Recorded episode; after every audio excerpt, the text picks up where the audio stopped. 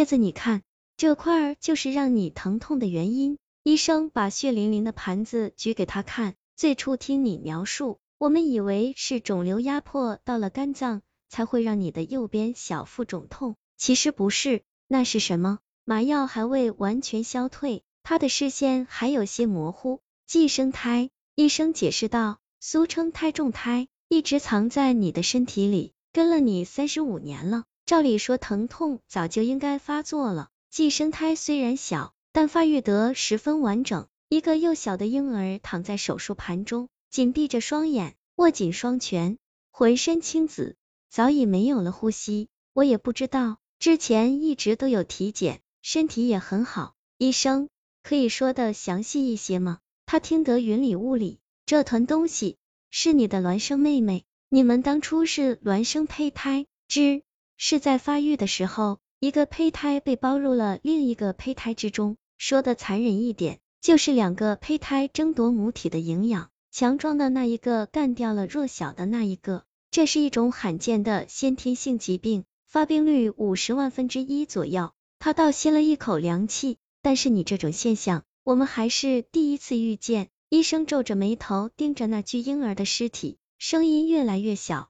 一奇怪的病人，我是 A 城小有名气的心理医生，阿全是我的病人，在我这里治疗了三个月，每周来一次。最初是他的姐姐陪他来的，后来情况有所好转后，阿全就自己来咨询室了。阿全的情况很复杂，作为一名心理医生，我听过很多奇怪的想法，但是像阿全这样的，说自己听得懂老鼠的语言，我还是第一次碰到。更可怕的是，这三个月的治疗时间里，他每次都讲述着老鼠们的故事，而且讲得活灵活现，让我后背一阵阵的发寒，甚至有一瞬间，我几乎相信他说的是真的，太可怕了。今天，像往常一样，我又装作十分相信他的样子，听他讲述着老鼠们的故事。你是不是不相信我？阿全双眼灼灼的盯着我，嘴角泛着轻蔑的笑。你这办公室里至少有三十只，不可能，我定期都在让专业人员处理老鼠、蟑螂，上个月才逮走了一只。我立马否认，爱信不信？笑容还挂在他嘴边，声音却低了很多。他们还会聊天，知道我们所有的秘密。我抿抿嘴，喝了一口咖啡。那你从他们那儿听到过我的秘密吗？啊！全眯缝着双眼，咬着指甲，低声道：从第一天来。就听到了，虽然随便听别人的秘密不好，但我也没办法，说说看，好吧？阿全有些为难的样子，不像是装的。他们说你曾经和一个客户在办公室亲热过，我的心猛地跳到了嗓子眼，脱口而出，胡说八道。阿全连连摆手，不是我说的，是一只断尾巴老鼠说的。微微疼痛的小腹让我开始有点不舒服了，我对阿全道。他们还说了些什么？其实也没什么，就是偶尔会评价你和你的病人。一个高三发疯的女孩，才不是什么学习压力大，是被自己爸妈逼疯的。还有那个秃子中年男人，说可以见鬼，那个只是癔症而已。他们倒是挺喜欢一个一六岁的小男孩，因为他每次来都会带一块黑森林蛋糕，吃一半留一半。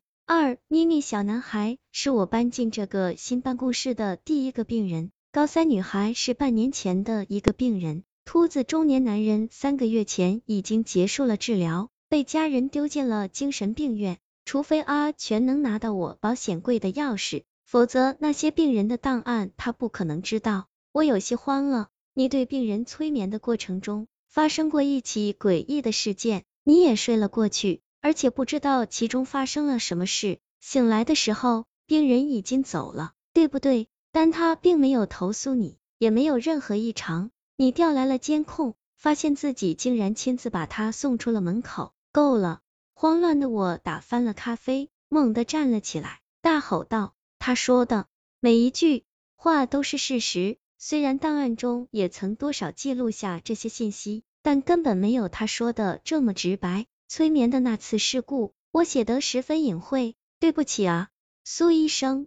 阿全像做错事的小孩，走到我身边，垂着头小声道歉。我撑着额头，冷汗打湿了我的手掌，我突然身体有点不舒服。阿全，今天提前结束好吗？我说的都是真的，不信你晚上熄了灯，安静的听，你一定能听到他们的吱吱声。阿全离开时，重复着老鼠的叫声，吱吱吱吱。我一直坐到夕阳落下大楼，静静看着落地窗外的光零零散散照进来，吱吱吱吱吱吱吱吱。